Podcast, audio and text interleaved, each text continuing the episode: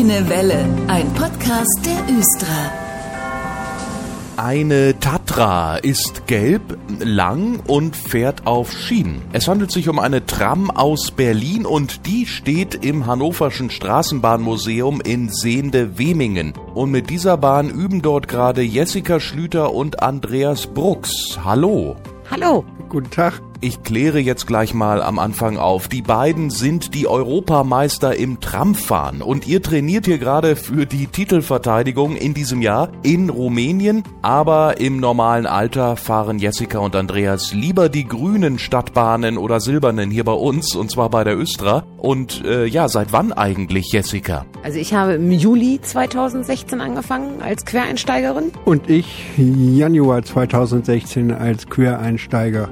Wie kommt es, dass ihr Europameister geworden seid? Fahrt ihr Doppelschichten? Fahrt ihr privat auch nochmal eine extra Runde? Na, wir fahren ganz normal unsere Dienste, unsere 7 Stunden 48, wie jeder andere Fahrer auch. Wir sind beide in Vollzeit und von daher haben wir unser tägliches Training. Wir sind einfach gut. Ja, das glaube ich sofort. Wie kommt es, dass ihr die Östra repräsentieren durftet bei der Tram-EM im vergangenen Jahr in Leipzig? Also wir hatten eine interne Qualifikation, wo jeder dran teilnehmen konnte. Es wurde dann pro Hof, also sprich in Dörren, in Leinhausen und in Glocksee. Ja, und die mit der meisten Punktzahl durften fahren. Das waren Andreas und ich, beide aus Dörren. Ihr seid dann eben einfach die Besten gewesen und auch irgendwie zufällig zusammengekommen, oder? Genau. Jeder, der sich qualifizieren wollte, musste dann teilnehmen und der höchste Punktzahl bei weibliche und männliche wurden dann als Team zusammengestellt und wir waren zufällig die Besten und jetzt sind wir ein Team. Schauen wir mal zurück auf die Tram-EM vergangenes Jahr in Leipzig. Wie lief das da so ab, Andreas? Wir sind da angekommen am Donnerstag. Da hatten wir ein bisschen Freizeit, haben uns die Stadt ein bisschen angeguckt. Freitagmorgen wurden wir abgeholt, also alle Teilnehmer wurden abgeholt, sind dann zum Hof in Leipzig gefahren und da durften wir dann drei Fahrzeugtypen fahren und damit üben, weil die sind dann in der Wettbewerb dann vorgekommen und da haben wir Freitag dann den ganzen Tag geübt und Samstagmorgen dann ins kalte Wasser geschmissen und da war der Wettbewerb. Und ihr habt mir vorhin erzählt, äh, das waren auch schon so ein paar kuriose Disziplinen, die ihr da meistern musstet, oder? Jessica, welche waren das jetzt? Also insgesamt sind sechs gewesen. Äh, die erste Disziplin war mit der zweiten Fahrgasttür an einem Pfeil anzuhalten, mit abgeklebtem Spiegel allerdings. Also es war von außen nicht sichtbar, stehe ich richtig oder eben falsch. Zweite Aufgabe war die Höhekurve zu bestimmen, Rechtskurve und links zu sagen, wie weit komme ich raus. Die dritte Aufgabe war eine Gefahrenbremse mit vier Lichtschranken und eine der Lichtschranken hat ausgelöst. Also sobald Ampel rot wurde, bremsen. Dann wurde das Fahrzeug gewechselt. Ähm, du musstest auf 25 km/h beschleunigen, musstest die Bremskraft einstellen und den Sollwertgeber loslassen. Das ist äh, leider bei irgendwie uns beiden missglückt, weil loslassen geht nicht. Fünfte Aufgabe war Billardspielen mit der Straßenbahn. Also es wurde Billardtisch und Kühe aufgebaut und du solltest mit der Straßenbahn anstoßen. Wieder Fahrzeugwechsel und zum Ende dann das Bowling mit der Riesenkugel und den sechs Pins, die da gestanden haben. Und jetzt, in diesem Jahr, dürfen sie ihren Titel verteidigen und zwar in Oradea in Rumänien bei der diesjährigen EM. Jessica, äh, wisst ihr denn eigentlich schon, was euch dort dieses Jahr erwartet? Direkt an Aufgaben wissen wir es noch nicht. Ne? Es ist vom Ablauf her wieder das gleiche. Donnerstag ist Anreisetag, Freitag ist Übungstag, wobei Andreas ja sagte, wir hätten den ganzen Tag geübt. Naja, 20 Minuten pro Bahn hatten wir dann tatsächlich. Es war dann nicht den ganzen Tag üben. Gibt es dann auch wieder das, äh, die Drivers Welcome Party abends, wo dann ausgelost wird, was die Reihenfolge angeht. Ne? Also Start ist klar, macht Oradea. Äh, als zweites werden wir sein durch die Titelverteidigung und die restlichen Plätze werden dann ausgelost. Und dann wird am Samstag äh, wieder stattfinden und gucken und Daumen drücken und hoffen und wir schaffen das schon. Wir drücken auf alle Fälle die Daumen für euch. Am 3. Juni beginnt die EM. Ihr beiden seid ja täglich als Stadtbahnfahrer und Fahrerin hier bei uns in Hannover unterwegs im Stadtgebiet. Da seid ihr doch eigentlich gut im Training, aber ihr müsst trotzdem noch ein bisschen Straßenbahn fahren im Straßenbahnmuseum in Sehnde-Weming. Warum? Ihr seid ja eigentlich schon die Besten. Naja, es ist halt wieder wie in Leipzig. Es sind nicht unsere Fahrzeuge. Wir können sie leider nicht mit den Koffer mitnehmen, sondern müssen halt mit den Fahrzeugen fahren, die dort vor Ort sind. Und unter anderem fährt dort eine Tatra. Und dadurch sind wir in Wemingen, weil Wemingen eine wunderschöne Tatra hat, mit der wir dann ein wenig üben können. Die Tatra, ein Straßenbahnfahrzeugtyp, die sind in Berlin unter anderem unterwegs. Ist es denn so viel anders als unsere grünen und silbernen Stadtbahnen hier in Hannover, Andreas? Also wenn man einmal weiß, wo die ganzen Knöpfe und Hebel sind, dann ist es genauso wie alle anderen anderen. Der Unterschied ist einfach nur die Bremskraft und Beschleunigungskraft. Das ist dann doch etwas anders. Also das nötige Feingefühl, das ihr für den Titel braucht, das trainiert ihr gerade noch. Andreas und Jessica, unsere Tram-Europameister, die fahren demnächst zur Titelverteidigung nach Rumänien zur diesjährigen Tram-EM. Am 3. Juni werden sie wieder auf die Probe gestellt. Alles weitere dazu findet man auch in den Social-Media-Kanälen der Östra. Schönen Dank, dass ihr heute da wart.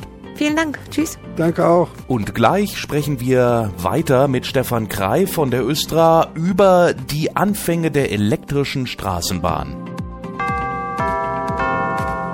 Vor 130 Jahren fing das hier in Hannover an mit diesen elektrischen Stadtbahnen oder Straßenbahnen, wie sie früher noch hießen, die uns täglich durch die Stadt begleiten. Heute völlig normal, damals schon eine kleine Revolution. Wie lief der Start? Was war dafür nötig? Diese und weitere Fragen beantwortet mir heute Stefan Krei von der Östra. Hallo, schön, dass Sie da sind. Hallo, ich grüße Sie. Herr Krei, so vor 130 Jahren gab es da schon viele Straßenbahnen, die elektrisch unterwegs waren in Deutschland? Ja, also zunächst muss man sagen, die erste elektrische Straßenbahn überhaupt in Deutschland gab es 1881 in Berlin. Und man soll es kaum glauben, es hat dann nochmal zwölf Jahre gedauert, bis in Hannover dann elektrifiziert wurde. Aber Hannover war trotzdem erst der vierte Betrieb, der quasi einen elektrischen Betrieb äh, ermöglicht hat in Deutschland. Also waren wir in Hannover Vierter in Deutschland, aber ich stelle mir das nicht so einfach vor. Wie fing das hier an? Man muss ja auch erstmal alles äh, aufbauen, die Infrastruktur, Leitungen, Bahnen müssen beschafft werden, oder? Ja, also es ist ja so, dass Hannover schon vorher einen Pferdebahnbetrieb hatte, der 1872 schon eingeführt worden ist. Und äh, naja, man hat dann natürlich nach und nach auch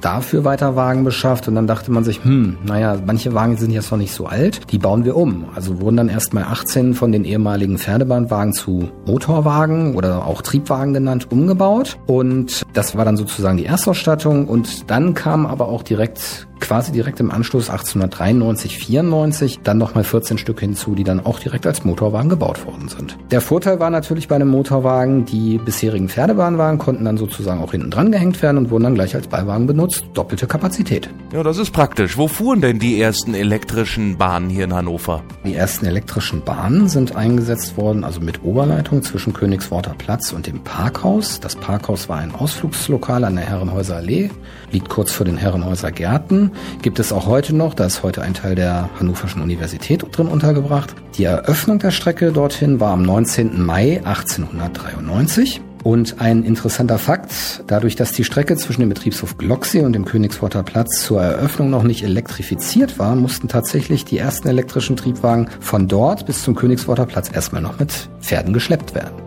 Wie ging es dann weiter im Lauf der Zeit? Ja, also es war dann so, dass natürlich erstmal weiter elektrifiziert worden ist, wobei man da einen Bereich ganz klar ausklammern muss, das war das Stadtzentrum.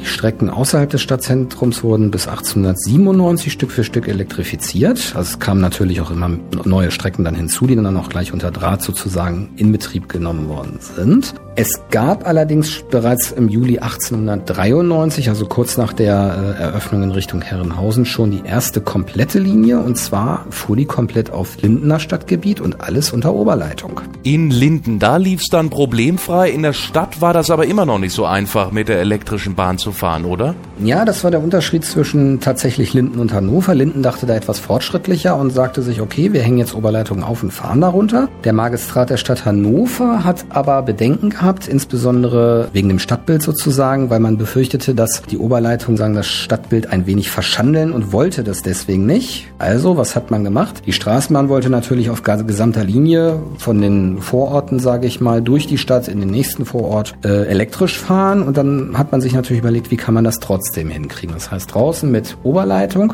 wie macht man es in der Innenstadt? Das ist eine gute Frage. Lösung? Die Wagen oder ein Großteil der Wagen haben bis Ende der 1890er Jahre zusätzlich Akkumulatoren eingebaut gekriegt. Es kamen natürlich auch neue Fahrzeuge, die gleich damit ausgestattet waren. Moment, also das, was heute gerade in Mode ist, Autos mit Akku, das hatten die Straßenbahnen schon Anfang des 20. Jahrhunderts? Problem war, die Akkus waren damals noch nicht so ganz ausgereift. Das hat dann dazu geführt, dass man teilweise in der Innenstadt stehen geblieben ist und die Wagen dann vom Fahrpersonal und von den Fahrgästen weitergeschoben werden musste bis zur Fahrleitung, bis man eben wieder fahren konnte. Oder eben von anderen Wagen abgeschleppt werden musste. Aber das Gute war, 1903 hatte der Magistrat endlich ein Einsehen und hat gesagt, okay, ihr dürft auch in der Innenstadt Oberleitung aufhängen. Damit die Fahrgäste nicht dauernd äh, Stadtbahn schieben mussten, vermutlich, das sah bestimmt dann noch merkwürdiger aus als Oberleitung in der Stadt.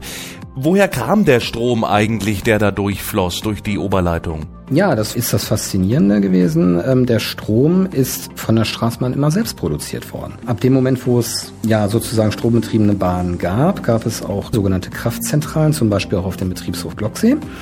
Und je mehr das Netz gewachsen ist, desto mehr brauchte man natürlich davon, von den Kraftzentralen und hat dann weitere gebaut. Die hat man dann so leistungsstark ausgelegt, dass die Üstra tatsächlich oder die spätere Üstra dann auch viele Ortschaften mit Strom versorgt hat. Und deswegen wurde 1921 auch äh, ein neuer Name eingeführt. Aus der Straßenbahn Hannover Aktiengesellschaft wurde dann die Überlandwerke und Straßenbahnen Hannover Aktiengesellschaft. Und das ist eben unsere Üstra, wie wir sie heute noch kennen. Und das lief dann bis 1929 so. Dann wurde die Stromsparte sozusagen an die Hastra übergeben. Eine elektrifizierende Geschichte und immer wieder spannend von Ihnen zu hören.